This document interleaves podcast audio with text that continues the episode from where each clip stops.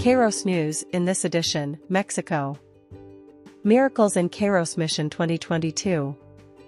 We started 2022 a bit dazed with the impact that the global COVID pandemic was having on the world, and no one can predict the price we will pay of the side effects to come. This pandemic has had a huge impact on churches and missionary work. Many missionaries lost part of their support, and others who were already packed were not sent. Fear and uncertainty were paralyzing us. We were like the disciples of Jesus in the midst of the storm. The rising waves and the boat almost sinking made them forget the word of Christ that they would reach the other side. Thank God we didn't cancel the training and managed to train another 37 candidates and 9 children. A miracle. So that the training could have been carried out, God used a couple who offered us one ton of meat and 30 kilograms of fruit juice.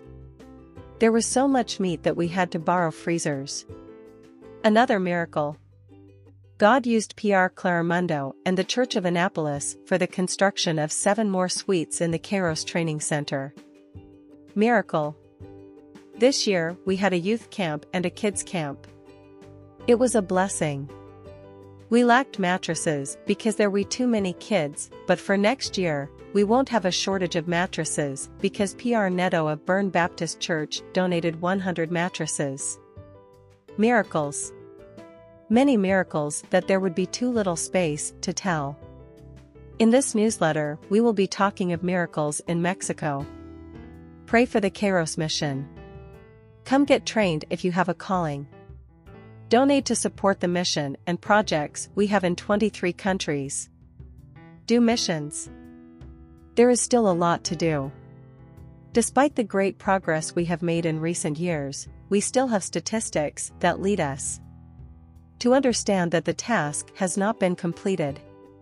Of the 32 states of the Mexican Republic, there are still many with a small number of Christians, mainly in the center of the country.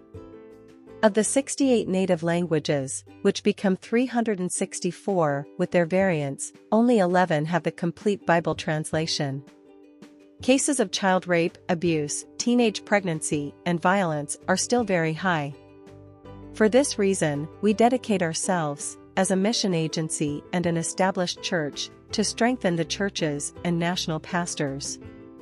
Striving to bring awareness to these pastors with qualification and training.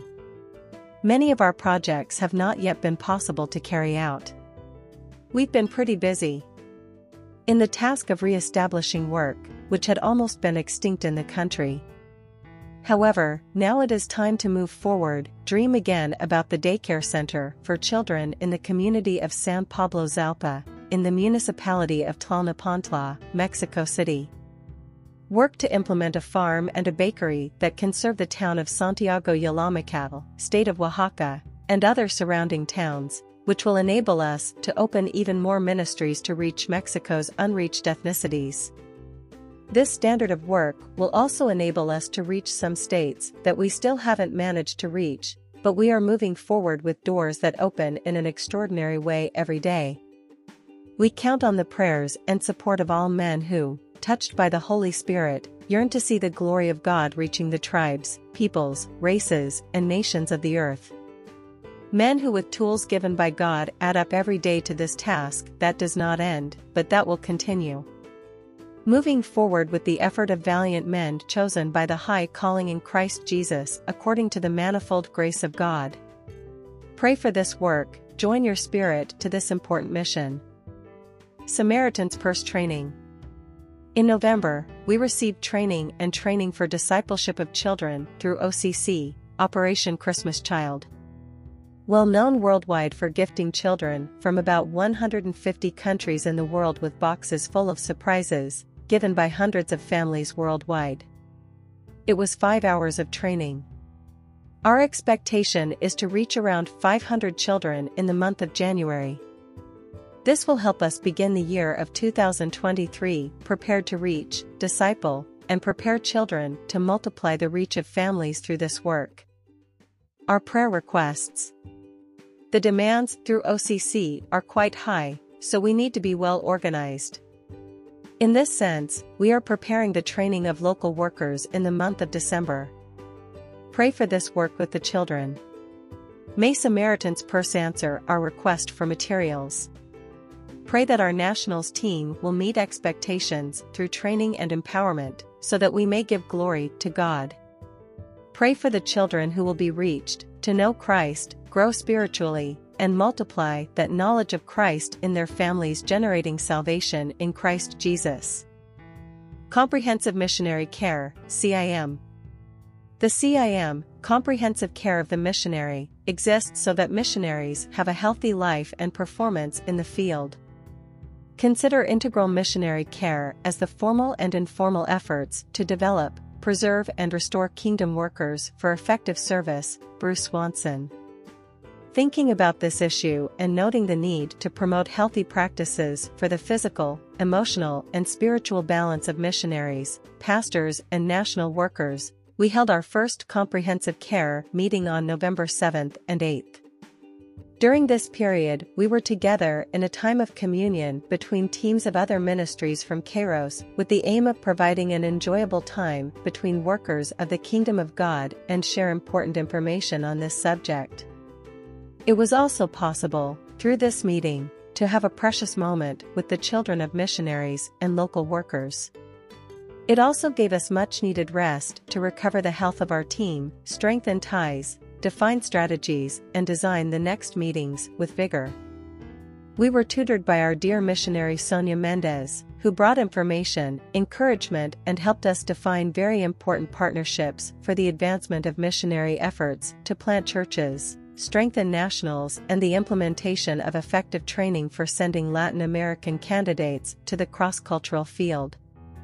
Our prayer requests we want to hold an annual meeting of missionaries and a CIM every two years. Pray for God to guide us in this matter. Pray for the children of missionaries and local pastors that God may raise funds to invest in their education and preparation. Pray that our fellowship in Christ may be perfect and in this way Mexico be achieved for the glory of God. Pastoral care in the field.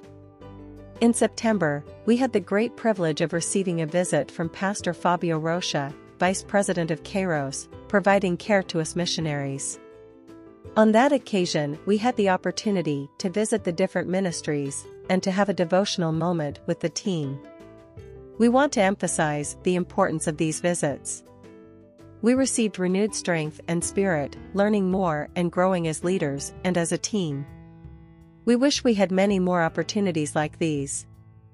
With gratitude, we move forward and with doors open to advance together the kingdom of God. Mission work in Mexico, Oaxaca, Santiago Yalamacatal. These last few months we have been working on building up the body of Christ with the church in Santiago Yalamacatal. We had the opportunity to conclude with the Ministry of Women, Deborah's, the Controlling Emotions course and also in our small group, we completed Volume 1 of the New Life in Christ Bible Study series, which is part of preparing workers and building discipleship relationships as a local church growth strategy. We also continue working with children in the Semillita Kids Project and with music classes, where our children have developed musically for the glory of God. We received a visit from the missionary Sonia, where we had a blessed time and were all ministered to. We had a week of fasting and prayer involving the entire church for our young people, and we continue praying for them that they might stand firm in the truth of the gospel. Missionaries Teresina de Jesus and Jamal Nunez. Mission work in Mexico, State of Mexico, Tlalnepantla, Industrial Progress, Coacalco. Technology for the Kingdom. For three months we have been studying the discipleship course for couples, Matrimonio sobre la Roca, firmly established marriage. Due to the plane ticket costs and the duration of the course, three months, which would normally make it impossible for the pastors who teach the course to go from Brazil to Mexico, today we use Zoom technology so that a group of Mexican couples from different cities can be trained and prepared by Brazilian pastors Jairo and Kenya, who have a vast missionary experience and matrimonial formation. These couples are being prepared to minister the same course in their respective congregations. Each of them are leaders and soon they will be able to bless dozens of other national couples, in addition to being blessed in a way that further strengthens their marriage. Know, grow, multiply. Today we are reaping fruits, the result of hard work and persistence, after some very difficult years, but believing in God's promise for this nation we can see the faithfulness and grace of Christ. Success in working with children, Semillita kids, small multiplication groups, evangelism, discipleship, etc., has increased our spirit even more to continue working in an organized way and having non-negotiable principles, such as incessant prayer and the preaching of the name of Christ where he has not yet been announced as the foundations of this ministry. Although Mexico is still a country to be reached, especially in the different ethnic groups, each planted church has as its main mission the raising of mission offerings to support those where the percentage of evangelicals is lower than ours. Who we are. Kairos is a non-profit missionary agency founded in 1988. Kairos recruits, trains, sends, and assists in the pastorship of missionaries in partnership with the churches. We act where there are less than 5% of evangelical practitioners, in the midst of isolated peoples, and where the preaching of the gospel is prohibited. We are in 20 nations, with more than 160 missionaries working on projects such as education, health, church planting, teaching and training of indigenous leaders, sports, Bible translation. Where we operate Brazil, Burkina Faso, Cape Verde, Cambodia, Colombia, Egypt, Ecuador, Spain, Philippines, Guinea-Bissau, Indonesia, Jordan, Mexico, Mozambique, India, Portugal, Senegal, Thailand, Tanzania, and Venezuela.